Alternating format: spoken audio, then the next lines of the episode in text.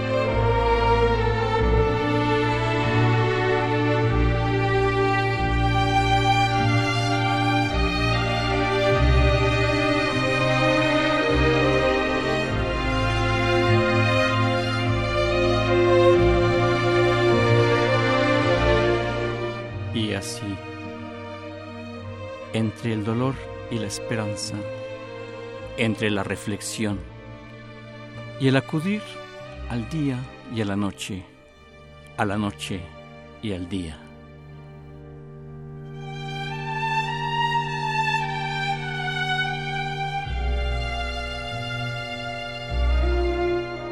Es como el espíritu reflexivo a lo largo de la historia desde hace miles de años hasta la edad contemporánea, atravesando por una serie de reflexiones. Hoy la ciencia, hoy la sociedad, hoy confesiones y confusiones.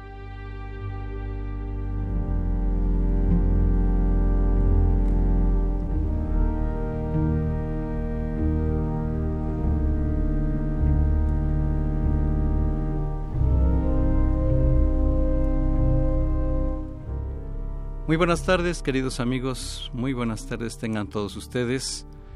El programa de confesiones y confusiones les agradece eh, la presencia de ustedes ahí, en ese lugar mismo donde ustedes se encuentran, eh, con el afán de siempre promover la salud, prevención, curación y todos aquellos aspectos inherentes, por lo cual en esta mesa les saludamos y les agradecemos su presencia.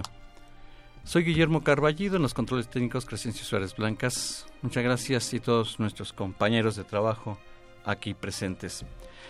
En esta ocasión, precisamente el próximo lunes 23 de octubre, se conmemora, eh, se conmemora el Día del Médico, razón por la cual eh, el tema de hoy que ah, comentamos se refiere a este tema, el Día del Médico.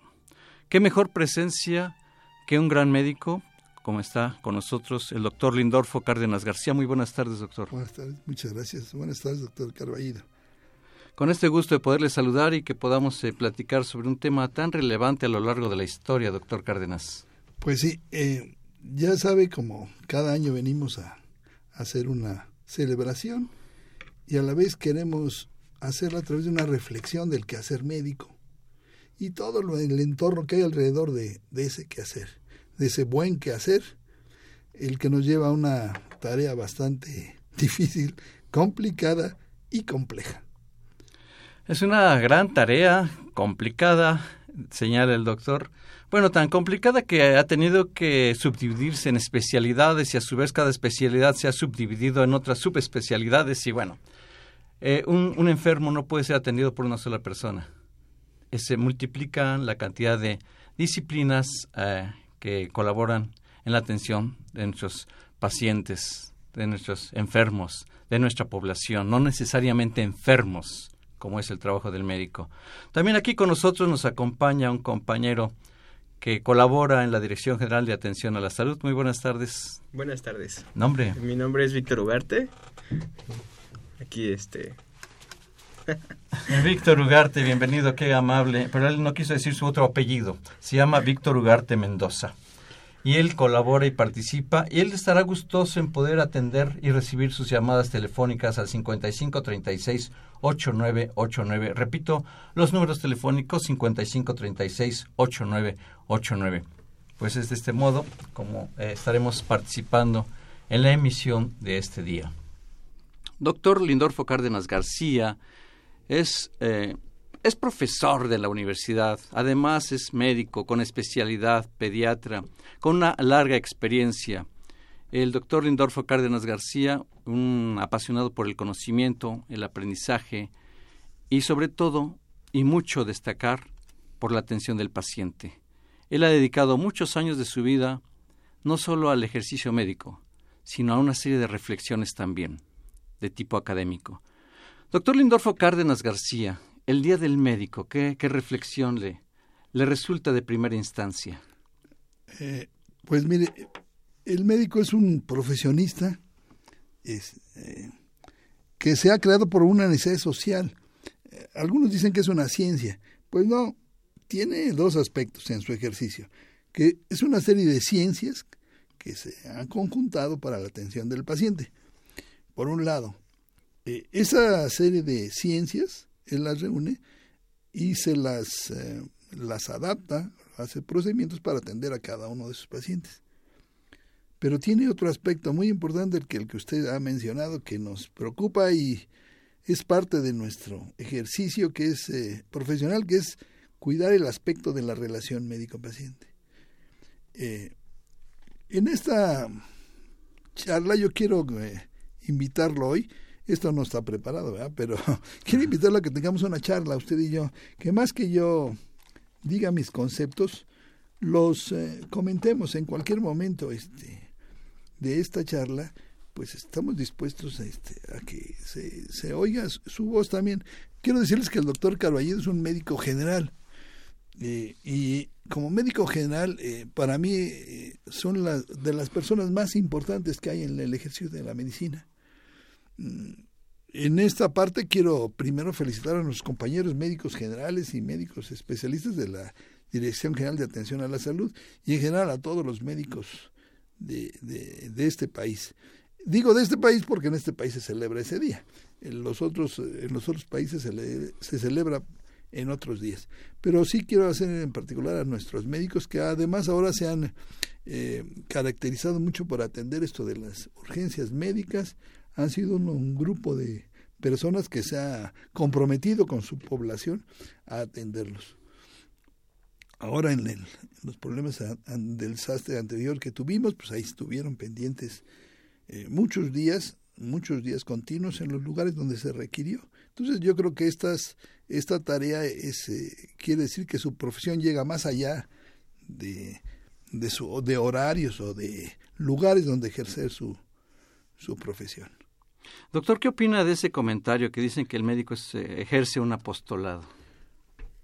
Pues eh, si se refiere al sismo, pues sí.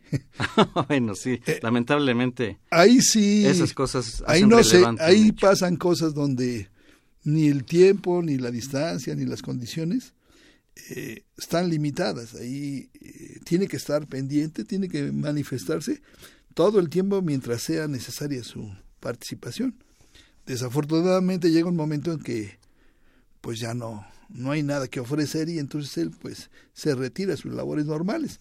Pero creo que en esos tiempos eh, sí ejercen esta, esta tarea. Muchas de las cosas que de su vida cotidiana uno se enfrenta, por ejemplo, a urgencias médicas. Y entonces, este, pues, esto va más allá de su, de sus labores cotidianas. Eh, desafortunadamente en eventos sociales también le piden a uno este, ciertas participaciones. Ahí, pues sí, soy bastante, en mi caso, bastante, este, me, me, me corto de, de, dar más información, pero si se refiere a aspectos generales y de salud, pues con mucho gusto se los damos en cualquier reunión. Entonces yo creo que es como una vocación que va más allá, me refiero si esto es lo que usted quiere decir, más allá de, de horarios o de lugares o de situaciones, pues sí. vamos. Doctor, el médico se le relaciona con la salud. ¿Usted qué, qué opina de esto? Abordando desde el punto de vista del médico en esta celebración del día 23 de eh, octubre, Día del Médico. Eh, eh, este es uno de los problemas que vamos a atacar más, más tarde. Hace un momento nos decía este nuestro compañero y amigo Jesús Ruiz Montaño. Jesús Montaño que había una inquietud de que las personas querían que vinieran nefrólogos y cardiólogos, este, Mencionaba varias especialidades. varias especialidades que, que el público lo pedía. Este, quiero decirle que este, ese es un pequeño conflicto que hay entre lo, yo, lo que yo creo que debemos hacer y, que lo, y lo que la presen- y las pacientes solicitan. A lo mejor quisieran que les trataran sus enfermedades, pero yo voy más allá que eso y esta es la una parte de lo que vamos a ver en la segunda parte de esta reunión. El primer aspecto vamos a ver lo, lo del médico y si me permite vamos a. Y esto de la salud es algo que vamos a tratar en la segunda parte y con relación a los pacientes o a las personas, porque sí hay personas enfermas, pero hay muchas más personas sanas. Hay muchas más personas en las que podemos actuar para prevenir las enfermedades, para limitar los riesgos, para que no se enfermen o para que conserven su salud dentro de ciertos marcos. Entonces, esa población eh, no, no es foco para muchas cosas. Este, los políticos, este, la política de la medicina en general, habla muy poco de la salud. Bueno, los médicos también. Este, aunque decimos que somos elementos en la salud, realmente somos elementos para la enfermedad, en la realidad. O sea, vemos enfermos. Y, y nuestra labor es de prevención, prevención de enfermedades, promoción a la salud. Estas cosas se ven como algo secundario, como algo no, no fundamental. Pero entonces yo creo que ahí es donde nosotros tenemos que, que decirle al público, es que tenemos que ver más la prevención. Es mejor prevenir que remediar, ¿no? Ya, claro, si está hecho el daño, pues bueno, hay que tratarlo. La gente le interesa mucho saber de enfermedades, pero la verdad, a mí me gusta más hablar de los sanos, de la salud. Y bueno, si me permiten, esa parte la vamos a dejar a un lado y quisiera que reflexionáramos un poco sobre esto de, de, qué es lo que las personas requieren, qué tipo de médico son lo que las personas debieran tener. Este, un médico, los médicos y las médicas, su preocupación debe ser el cuidado de la salud, yo digo o de su enfermedad en caso que no la tuvieran, y que de acuerdo con los conocimientos científicos actuales, pues los traten. Requieren trabajar con su paciente. Esto es algo muy importante y que lo vamos a ver en esta segunda parte. O sea, ¿cuál es el, cuál es el papel del paciente? El paci que todo el mundo dice, bueno, es que debe haber un médico bajo ciertas condiciones, que es lo que vamos a ver ahorita. Pero luego yo digo, ¿y qué tipo de paciente va a tratar ese médico? Sería sería el otro el el para ser el binomio no al fin y al cabo el paciente es un ser humano valioso único e irrepetible al que le debemos respeto absoluto y total a sus derechos tanto en la intimidad como en su dignidad entonces esto es algo valioso que hacemos cada paciente debe recibir una atención que le ayude a a mantener su calidad de vida, sea cual sea su enfermedad o su discapacidad.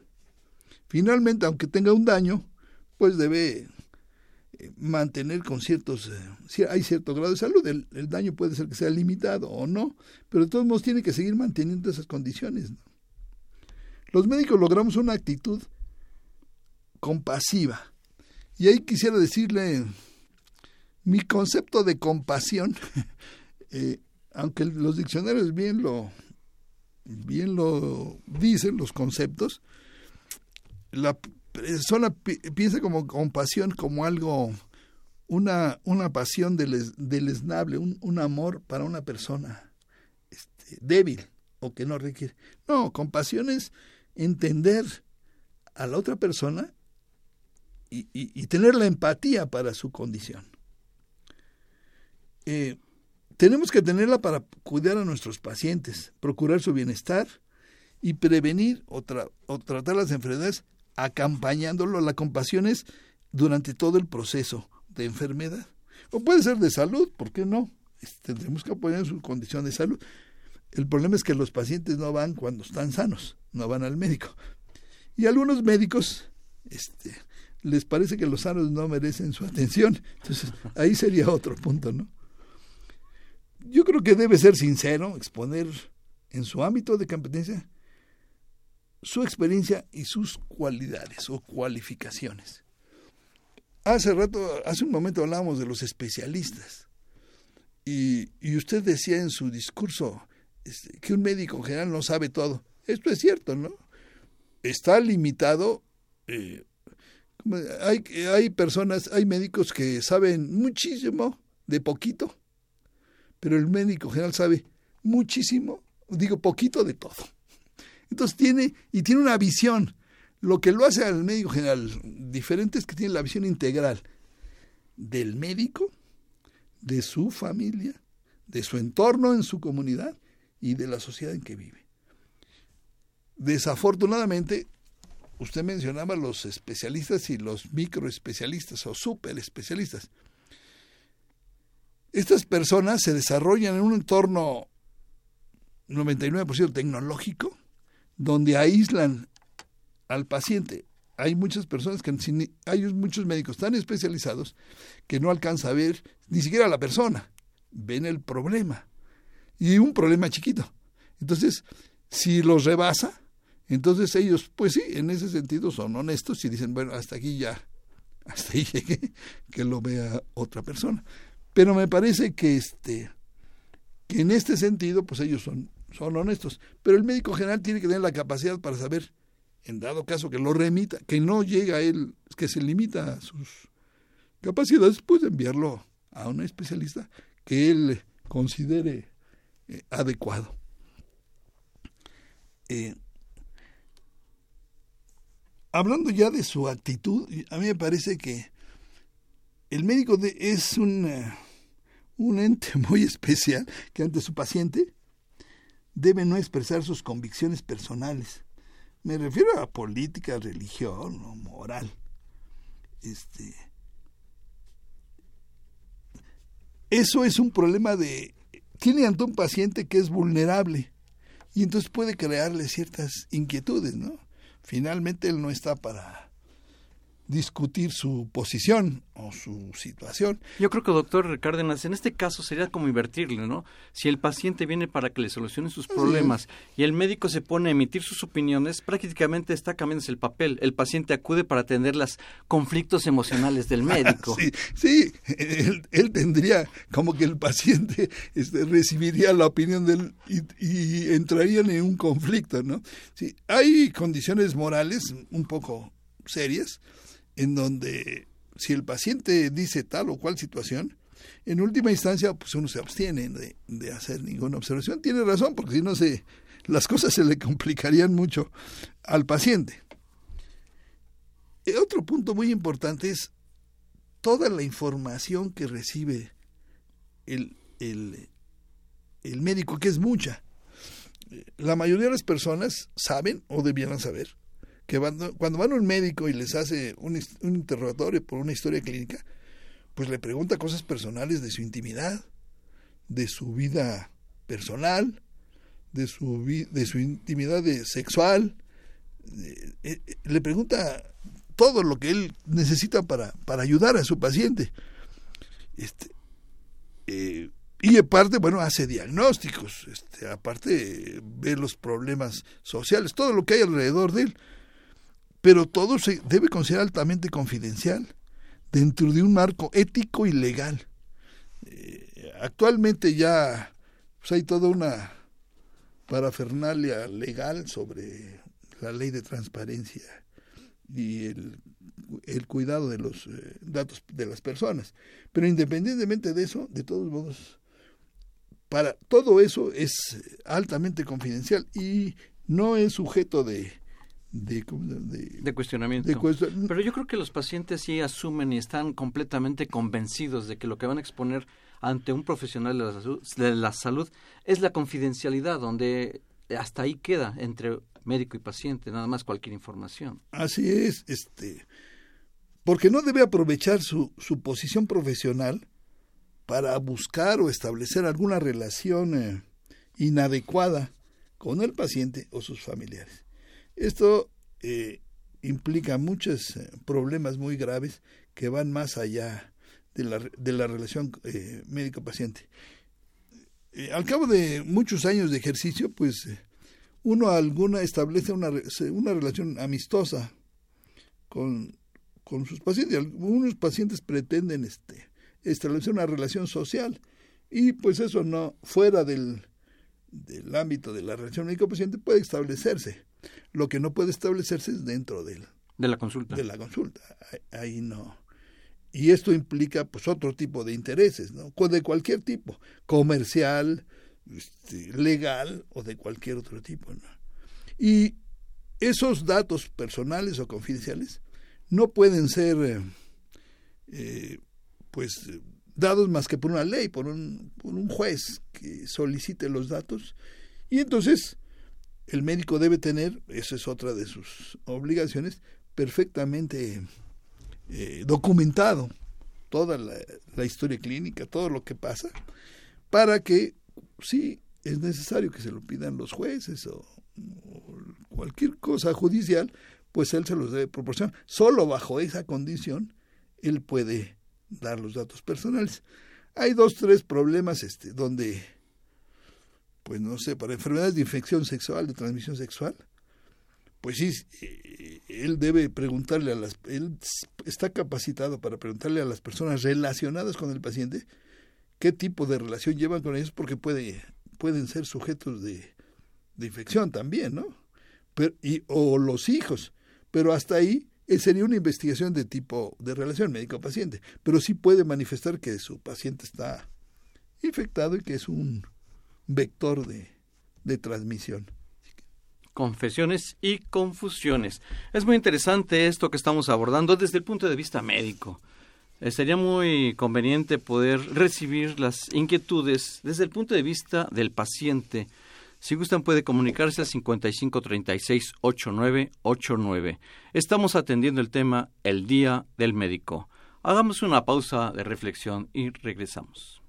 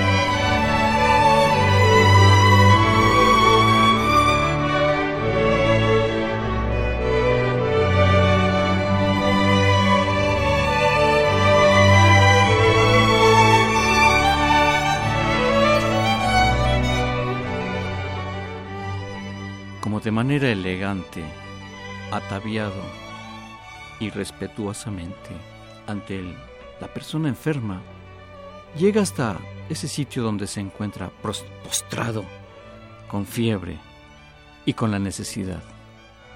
la elegancia sin perderse, la atención a proporcionarse, la atención del médico ante el paciente.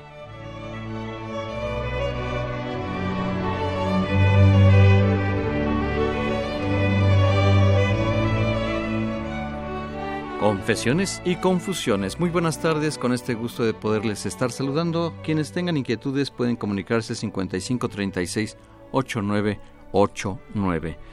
Abordando el Día del Médico, ese es el tema, el Día del Médico a celebrarse el próximo 23 de octubre. Y está con nosotros el doctor Lindorfo Cárdenas García, subdirector de Atención Médica en la Dirección General de Atención a la Salud de la Universidad Nacional Autónoma de México. Doctor Lindorfo Cárdenas García, el ser humano, el paciente, usted así lo definió, un paciente es un ser humano. Pues sí, este, fíjese que la, otra cosa, hay dos cosas más importantes de, esta, de la labor del médico. Uno es, el, el médico tiene que darle a cada paciente lo que necesita en su clínica. Este, el paciente viene con un problema todo el mundo dice que viene con un problema que el médico debe eh, tamizarlo para poderle darle el adecuado, el tratamiento clínico que él requiere. El médico sabe que tiene que emitir un diagnóstico.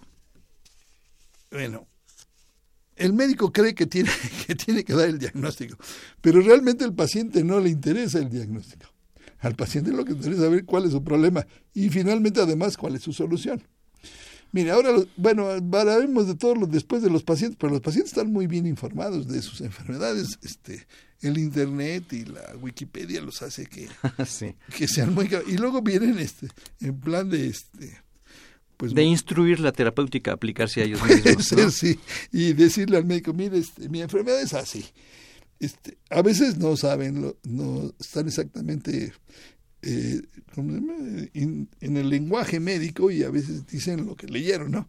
Pero en fin, para eso está uno, para educar, para orientarles, orientarles este, educarlos en este sistema. Pero lo que venía es que el, lo más importante es el problema del paciente y llegar a ese, a ese punto. Bueno, usted tendrá este diagnóstico, no sé qué, pero ¿cuál es su problema ahorita? Y entonces ahí es donde el médico usa toda su capacidad está para adaptarle al paciente su tratamiento. Entonces le hace pruebas diagnósticas, tratamientos, lo que sea, pero se debe, se basan en evidencia disponible, en evidencia real, y entonces se los aplica. solo eh, eh, debe tener una especial consideración y respuesta a las necesidades de los pacientes con toda la diversidad funcional o disfuncional. Y tiene que hacer todo lo que sea por ayudarle a él. Y decíamos que cada paciente es único y entonces tiene un problema especial que no tienen todos y no son todos los que reciben esto. Eh, solo una última consideración sobre, sobre los pacientes. Este, el médico no, no puede discriminar a los pacientes. Este, eh, hay situaciones muy peculiares, el médico es un ser humano y tiene su ideología y sus pensamientos. Una hora ahora estas fechas ve eh, algunas reticencias, si no en el médico, sino en el personal aledaño respecto a ciertos problemas infecciosos de las personas en que se toman ciertas medidas que más bien son discriminatorias que realmente de de, contagio, de contacto con ese paciente y, y se, aún ahora se siguen tomando. Pero, pero no debe existir ninguna discriminación al respecto de ningún problema. Él tiene que tratarlos a todos bajo las mismas condiciones de, de igualdad y de respeto fundamental.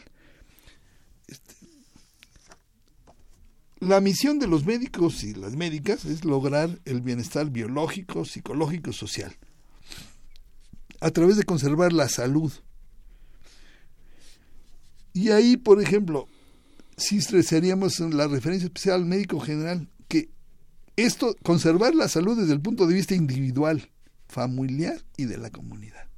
Eso solo lo hace el médico general, no lo hace ningún otro médico. Usted sabe, los, conoce los sistemas de salud este, eh, los que salen a, hacer promociones o ferias de la salud o campañas de inmunización, estas cosas, son los médicos generales. de ninguna manera son los, los especialistas. Entonces, esta tarea la hacen ellos. Se requiere tener una perspectiva de bienestar con actitudes dirigidas a disminuir y eliminar los daños creados por la enfermedad, prevenir las enfermedades, a través de enfrentar los riesgos y a esto se le llama medicina preventiva. Y la medicina preventiva teóricamente la debemos hacer todos, pero este, usted sabe y yo que no, la mayoría de los médicos este, no ejercen la medicina preventiva, solo tratan el daño eh, realizado. Todo está encaminado a propiciar una calidad de vida con hábitos saludables y proyectándolos a largo plazo. Esto es realmente lo que en general trataría el médico. Quisiera que en esta segunda parte nos fuéramos a hablar de los pacientes. ¿Qué le parece? Excelentemente, creo que ya es el momento de que el paciente haga acto de presencia. Le estamos abriendo la puerta al paciente para que por favor nos conceda la oportunidad de su presencia. Y usted señala, doctor Cárdenas, ante este concepto de medicina preventiva, eliminar los daños. Y cuando muchas de las veces, en lugar de eliminarlos, es minimizarlos. Vamos, el paciente está tan, tan averiado, tan perjudicado en la historia de su vida, que quitarle y eliminar sus daños realmente es por magia solamente. Entonces, pues un reto es a tratar de minimizarlos a, a lo máximo posible, o a lo mínima expresión de ese tipo de padecimientos. Bueno, estamos en confesiones y confusiones una pausa y regresamos.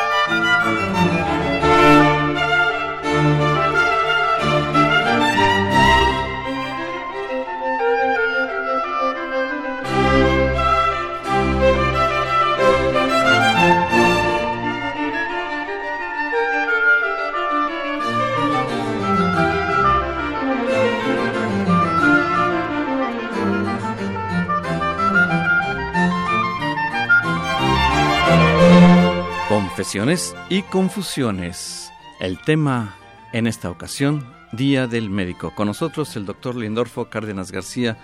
Doctor Lindorfo Cárdenas García, hemos platicado, eh, eh, atendido el aspecto de la cuestión del médico. El paciente es todo un caso, es toda una situación, es una personalidad múltiple, es una cara de mil caras, de millones de caras tan distintas. Eh, sí, hemos dicho lo que todo lo que un médico hace y debe hacer. Entonces, tendríamos que decir qué tipo de paciente espera un médico, ¿no? Entonces, espera una persona que venga con una necesidad y venga a plantearle un problema.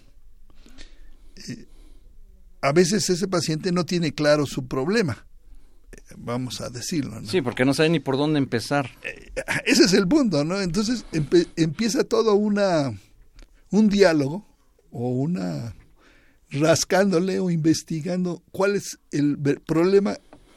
Dicen que aquí en México decimos dos veces para saberlo bien, el problema del problema. Entonces, ¿cuál es el fondo de, de todo eso que él busca? Puede ser que diga que le duele la cabeza, que le duele el estómago, que tiene dolor en las articulaciones, bueno, y de todo eso, ¿cuál es el fondo real? Y el fondo real pueden ser muchas cosas, pueden ser muchas, incluyendo una desaveniencia personal, social o, con su familia, etcétera, ¿no? Que él mismo adopte una enemistad social. Que, que él busque ciertas cosas para eh, donde no sabe cuál es el fondo de eso, pero realmente que no tenga algún fondo físico real. Otras veces, eh, después de mucho investigar, de estar dialogando, el paciente solo quiere dialogar con el médico.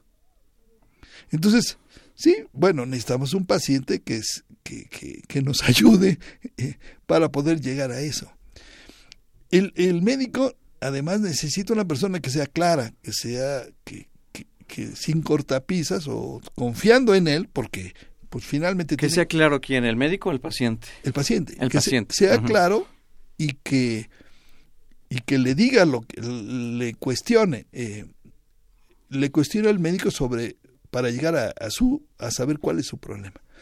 El, el médico busca en, des- debe buscar o busca desde que se establece la primera relación algo que se llama la adherencia terapéutica. Wow. Adherencia terapéutica, qué palabra tan técnica. Este, esta, este bo- bonito concepto lo hizo el maestro de la Fuente, papá, Ramón de la Fuente, un psiquiatra, este papá de nuestro ex rector Juan Ramón de la Fuente. Él habló de la adheren- adherencia terapéutica y realmente lo que uno busca desde el principio es eso, llegar al problema y saber que tenemos la respuesta y que esa respuesta debe ser para él suficiente para, si no curarse, mejorarse. ¿Qué es la adherencia terapéutica? Es la convicción de que si yo hago lo que me dice mi médico, Wow. Me va a ir bien. Quiero decirle de los pacientes, Si yo lo hago, me va a ir bien. Esa es la adherencia Exacto. terapéutica. me voy a mejorar de la enfermedad, este, va a estar mejor mi salud. Voy a hacer caso de lo que me dice Voy el a hacer- médico. Mire, hay estudios hechos de esto de la adherencia terapéutica, de la no adherencia terapéutica. Sí, que es Por tan ejemplo, frecuente eso. en un cuadro agudo, agudo de lo que usted quiera, de enfermedad del estómago, de resfrío, lo que sea, el paciente toma las medicinas, si acaso, 24 horas. Ah, sí. Se va usted a tomar este el medicamento cada ocho horas por 10 días. ¿Cuántos días se lo tomó? Al tercer día ya me sentí bien y ya lo suspendí. Ahí bueno, usted ya se fue mucho, pero en un problema agudo nada más tardan un día, de promedio. Un día, no, pues estamos mal. Bueno, si es crónico, le voy a dar la oportunidad, a lo mejor durante una semana o un poquito más, entre una semana y 10 días, toman la medicina con rigor. Si le dicen cada 12 horas o tres veces al día, lo toman. Después de ese tiempo, ya, ya no, sí, lo, lo toman un día sí, un día no, en la mañana sí, en la tarde no, etcétera. Entonces, necesitamos un paciente que entienda eso de su salud. Ahora, el otro problema es, al establecer esta relación médico-paciente, eh, debe entender cuál es su problema, que su problema es tomarse las medicinas o guardar los cuidados o todo lo que entiende. Pero si no lo hace, no es culpa del prescriptor o del médico. Pero darle la claridad. Exacto. Darle la claridad al paciente. Tendría que entender que, que, que él se comprometió Claro. a cuidarse, a tomar sus medicamentos. Entonces, pues si requerimos un, un, un paciente que entienda su problema, que se entienda su cómo debe mejorar su salud o por medicamentos o todas las medidas y tomarlas como de él. Entonces, ese es el paciente comprometido consigo mismo. Entonces, esto es muy importante. Ellos tienen que tener con, este, el, concepto de mi salud. Y mi sal yo no puedo hacer por mi salud. Lo que yo no puedo hacer por mi salud no lo puede hacer nadie. Y esto es Yo soy el, indicado para realmente atenderme. El Yo paciente. Así es. Yo paciente. si yo fui al médico, si yo y me tomé, hice los exámenes de laboratorio, lo que me pidieron que hiciera, y, me, y después fui y me dieron un tratamiento, pues ¿qué debo hacer? Pues tomarlo. Si por alguna condición no resultó, pues bueno, puedo acudir otra vez. A veces ocurre, doctor Cárdenas, de que el paciente acude, le dan las instrucciones y el paciente al salir les dice a sus familiares, pues miren, yo no sé bien qué tengo, pero el doctor me dijo que tomara esto. Hasta ahí punto. No, no me explicó realmente qué tengo, solamente que me tome esto para que me cure. Y a veces la explicación, el informarle cuál es su padecimiento, para que tenga la convicción de que su problema cuál es, para que pueda realmente entender que esta es la solución, el medicamento que le está recetando. Así es. Eh, en este tenor de ideas, y algo que se hace poco o no se hace, es ir al médico cuando uno está sano. Eh, Ah, perdón, doctor, pero hasta los pacientes a veces se ríen de mí. Yo le, pregunto, ¿está usted sano o está enfermo? Ay, pues si estuviera sano no estaría aquí. exacto. Así me contestan, doctor. Así es. Con una mirada así de que castigadora. si estuviera eh, eh, sano no estaría aquí. E- ese es uno de los problemas. Este. Bueno, primero ya hablamos de la prescripción de medicamentos, por ejemplo. Por ejemplo. Pero si estoy enfermo, aparte de los medicamentos, me dicen, por ejemplo, dieta. Me dan una dieta más o menos. eh, los médicos no, no, no prescriben dietas estrictas. Este, me dan un, eh, de ejercicios, me dan de actividad física. Todo eso no, no, no lo, lo toman, no lo toman en cuenta tanto como los medicamentos. Entonces, pero es un todo. Oiga, espérame, no lo toman en cuenta. Usted habla alimentación y ejercicio. No lo toman en cuenta, usted dijo. Ah, Me alarma, porque en realidad son las dos premisas para que una persona pueda garantizar un estado de salud en su vida. Pues- Esos dos aspectos. Pues hay que decirle, dentro de las condiciones de bienestar que debe buscar el médico, bienestar físico, esas son las dos primeras. Como se envía. Lo segundo es la sexualidad y re- el finalmente es el reposo sueño. Esas son los cuatro más importantes. Quizá los además los otros dos no los tratan, pero aún así, si esos los guardan, puedo garantizar cierta base de mi de mi salud. Este, hay otro tipo de, de- ah bueno, y esto en qué relación? Pues esto tiene que ser un problema de individual, de mi familia y de mi sociedad, o sea, todo, Todo está involucrado. todo está involucrado Claro. para lograr un, un bienestar físico, psicológico, Deseable, deseable. Un, un- un ah, equilibrio. así es. Entonces, todo esto es un todo en donde debemos participar. Entonces, hablemos otra vez de los sanos. Este, los, eh, Usted quiere que hablemos de los sanos, doctor, pero aquí la gente se, se pelea porque primero atiendan a los enfermos y después ya se ocupan de los sanos. pues sí, es lo que nos decía este, nuestro amigo, que querían ver los nefrólogos y los cardiólogos. Esos ven enfermos, sí. prácticamente ven puros enfermos, entonces no ven sanos.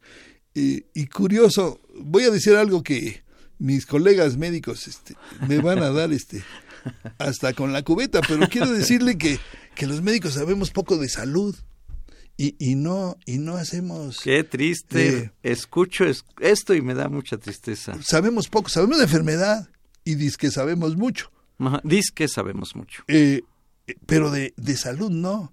Y, y es algo este, muy importante eh, porque nosotros debiéramos manifestar eh, cuál es el estado de, cuáles son las condiciones de salud de esto que ya dijimos, la alimentación, la actividad física, el reposo, sueño. Pero ¿qué cree que los sanos Sí. este, hacemos cosas de riesgo respecto a esto? O sea, incurrimos en riesgos.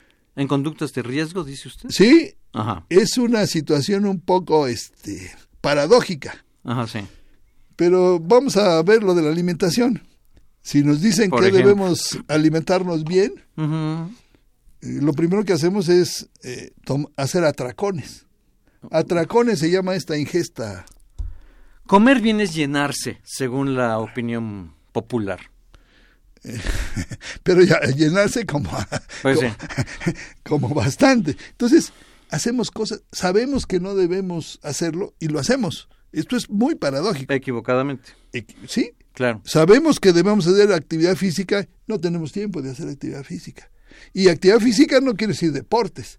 Activación física, pues le voy a decir, implica la marcha. Le voy a dar un ejemplo de la marcha. Sí. Por ejemplo, si nosotros camináramos, camináramos a buen paso, unos 120 pasos por minuto, este, en una hora caminaríamos 6 kilómetros. Si nosotros camináramos 6 kilómetros a paso Wow. bastante, sería el ejercicio más completo que tuviéramos todos. ¿Quién cree que lo hace? No, Muy pocas realmente personas. Ahora No, dicen, es que yo camino mucho, voy al metro, este, Saco a pasear al perro. saco a pasear el perro, lo que sea. Pero no, eso no es No, por supuesto. Y bueno, eh, y los médicos a veces no recomendamos eso. Eh, por ejemplo, en, en el ejercicio, todo el mundo quiere que sean atletas, atletas de alto rendimiento. Tampoco. Quiere es que... Exacto. No, no, no, no se busca eso, que sean deportistas. Oiga, usted hace ejercicio o preguntarle, oiga, usted qué deporte hace. No, hay que preguntarle, usted qué ejercicio hace. Exacto. Entonces, esto de la activación física, solo eh, para mí, solo incluía la marcha. Por ahí hay un, un escritor que este, que cuidaba mucho su salud y él decía que tenés que caminar en dos horas 15 kilómetros todos los días. Ay, que es mucho. Sí, En es- dos horas, 15 kilómetros es, de, es una exageración, la verdad. en marcha, pero marchando, sin correr, ¿eh? Sin correr. Porque además, si usted nunca ha caminado, sí, perdón, si nunca ha corrido, no puede correr de un día para otro. No, claro Caminando. no. Pero regresemos, con que caminara una hora a esta velocidad sería suficiente correcto. ¿Quién recomienda eso? No lo recomiendan. De las dietas, de la Así alimentación, hay toda una parafer- parafernalia impresionante. ¿Qué es lo que hay que comer? ¿Cómo deber comer? ¿En qué cantidades? ¿En qué dosis? ¿Qué hacemos? Este, normalmente, bueno, este, la gente que... ¿Cómo sería de comer la comida más sana? La que yo adquiriese, la que yo valorase y la que yo hiciera en mi domicilio. Esa tendría las mejores condiciones y que yo pensara qué hacer. ¿Y qué es lo que pasa? Que todas las calles en nuestra ciudad están llenas de, De antojitos, de puestecitos, de lo que usted quiera, de todo. con el aceite que se refríe una y otra vez, el mismo aceite. todo lo que quiera. Eso es que a eso le da el sabor. Y la falta de higiene es lo que le da ¿El sabor? el sabor. No, no, espérame. ¿Cómo que la falta de higiene le da el sabor? ¡Qué barbaridad! Es lo que todos decimos. Toda es esa con- esta conducta, toda esta conducta es paradójica, porque eso es lo que no, no nos da una, una salud o un bienestar sano. Esas actitudes, pues, eh, deben cambiar. Este, y no le voy a decir de otras cosas más graves como las drogadicciones, el alcoholismo, el tabaquismo. Sabemos que nos hacen daño, sabemos que no son benéficas y lo hacemos y lo seguimos haciendo.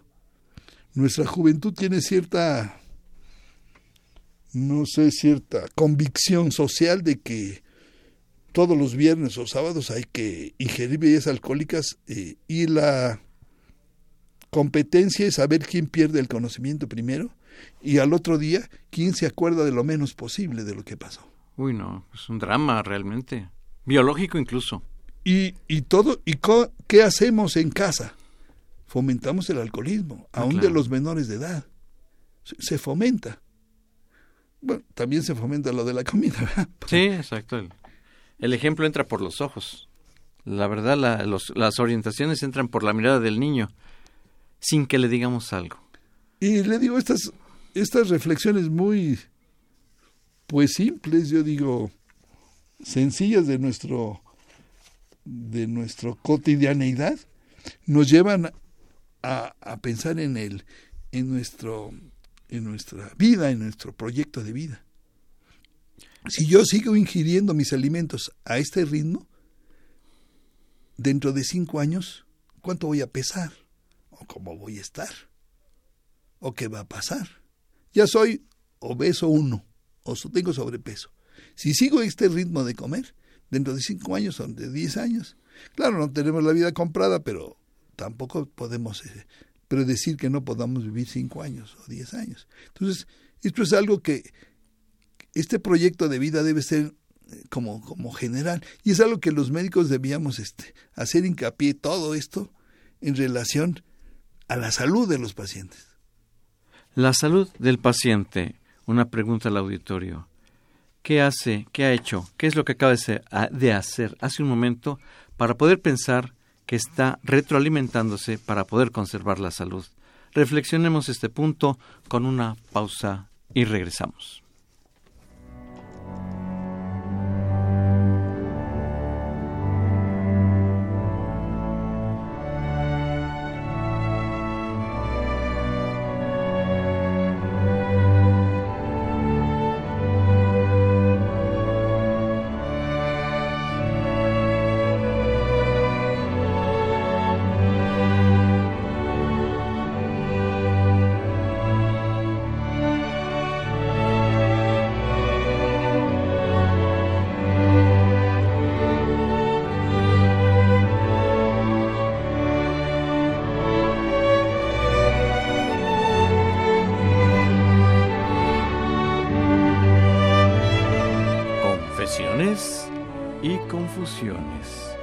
El reto del médico, el reto del paciente, el reto de la sociedad, el reto biológico de cada organismo ante las inclemencias y adversidades, el reto de la vida.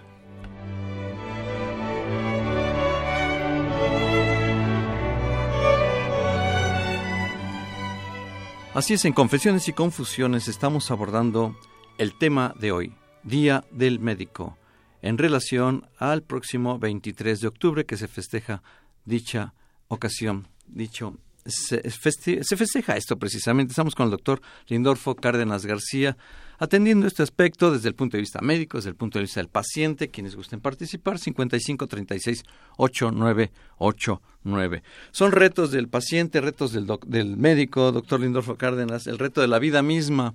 Sí. Mire, tres riesgos, por ejemplo, para hablar de extremos y de polos por ejemplo, la sociedad crea un estereotipo masculino y femenino. Estereotipos, eso es peligroso. Y crean unos problemas gravísimos. Unas cosas, por ejemplo, de las dietas. Este, lo otro de los complementos alimentarios. Lo otro de lo del vegetarianismo y el veganismo. Todas estas modas. Modas. Eh, quieren eh, formar un estereotipo femenino masculino. Claro. Este eh, de sin meternos en más problemas.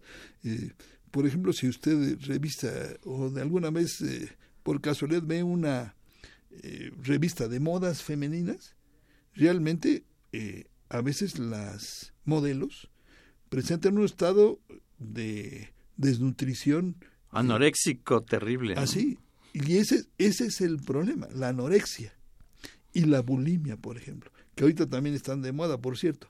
Entonces son problemas gravísimos este, que se han creado para que eh, con unas dietas terribles este, los pacientes no estén en condiciones de salud, sino, sino mostrar un aspecto de estereotipo para lucir, eh, entre comillas, este, pues sí, porque lo que buscan no es la salud, es el, eh, la búsqueda de una estética falsa, eh, vaga, superflua. Realmente ese no es la salud. Buscar algún tipo de estética desde su punto de vista de una manera práctica no es posible. Pero está creada por la sociedad. Claro. Esto está creado por... Por, intereses mercantilistas. De, de la sociedad que, que, lo llevan en películas, en revistas. Además, sí. Este, ¿Qué es lo que se recomienda? Pues, por ejemplo, comer tres o cuatro veces al día. Este, Adelgazar comiendo, dicen la frase. Por ejemplo, una, pero una dieta sana. Este, no, nosotros al cabo del tiempo hemos visto, sobre todo con niños, que no requiere mucho esfuerzo poder, este, ahora el problema de en esta ciudad transportarse y ir de un lugar a otro y las horas del trabajo y las horas, pero pueden llevar frutas o verduras, este, eh, a su trabajo o comprarlas, ¿no? No necesariamente quiere decir que tienen que comer todas las cosas que hay por allá afuera, ¿verdad? Un desayuno fuerte, este, tomar suficientes verduras, frutas, cereales, lácteos, carnes, pescado, es decir, esa sería una alimentación.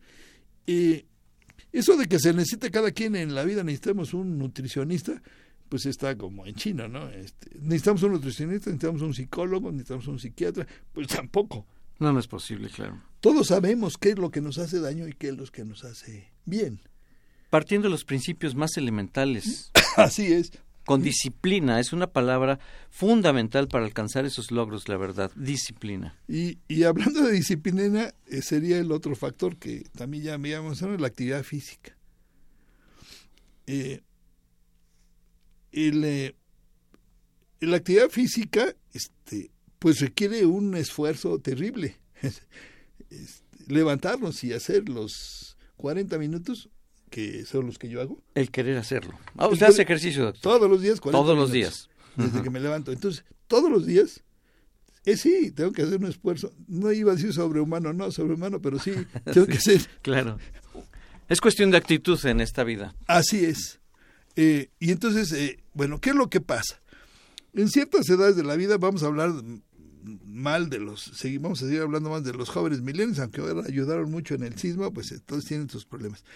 Eh, el hecho de, estar en cierto grado de crecimiento y desarrollo, les da cierto grado de cansancio eh, por el crecimiento. Entonces, ¿qué se propuso?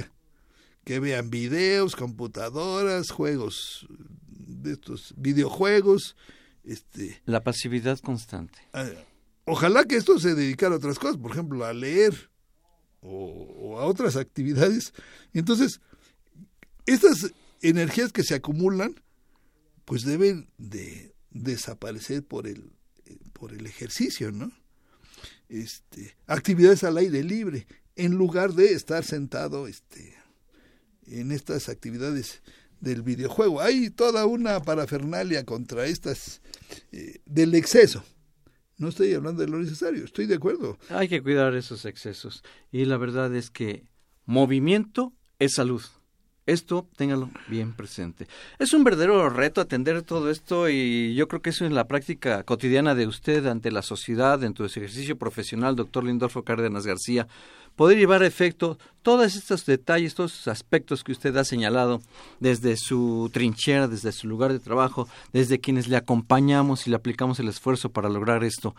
Realmente es digno eh, eh, de atender al ser humano y al llamarle paciente, darle ese respeto a ese ser humano que ya nos señalaba el doctor Lindolfo Cárdenas García. Tenemos un gran reto en la vida, en la sociedad y en esta ocasión pues a seguir adelante con esto. Pues sí, eh, yo creo que yo siempre pienso que la única manera de alentar a las personas de su salud es haciendo que reflexionen su- sobre su proyecto de vida. Este, ¿qué- ¿Cómo voy a estar dentro de tantos años si yo sigo sin hacer ejercicio y sin comer adecuadamente? O sea, ¿dónde voy a terminar? Y bueno, a lo mejor termino como mi hermano, que pesa 140 kilos, este, o, mi papá o mi tío. Y eso me lleva a esta eh, trastorno grave. confesiones y confusiones. Ha sido muy grato poder eh, platicar sobre el Día del Médico en relación a los médicos y a los pacientes. Doctor, doctor Lindorfo Cárdenas García, muchas gracias por esta presencia en este panel. Gracias, doctor Carballido. Este, con mucho gusto siempre estamos aquí. Y yo creo que un médico que no da eh, el, el aliciente a los, a los pacientes de tener una esperanza y consuelo, no es un médico. Y la esperanza y el consuelo está en una mejor vida, mejor hábitos saludables. Muchas felicidades y muchas gracias. Muchas gracias, soy Guillermo Carballido y hasta el próximo programa en Confesiones y Confusiones el próximo sábado a las 5 de la tarde. Hasta entonces, muchas gracias.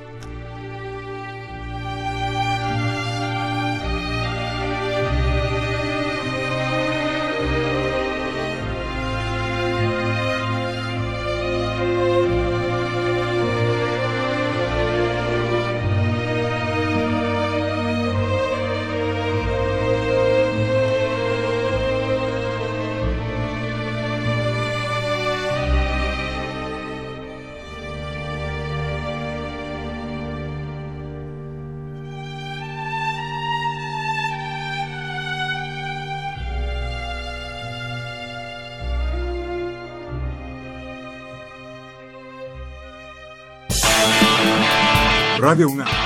Y la Secretaría de Atención a la comunidad universitaria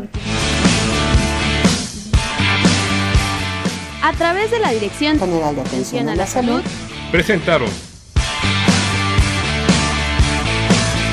Confesiones y Confusiones. Un espacio de salud para los jóvenes.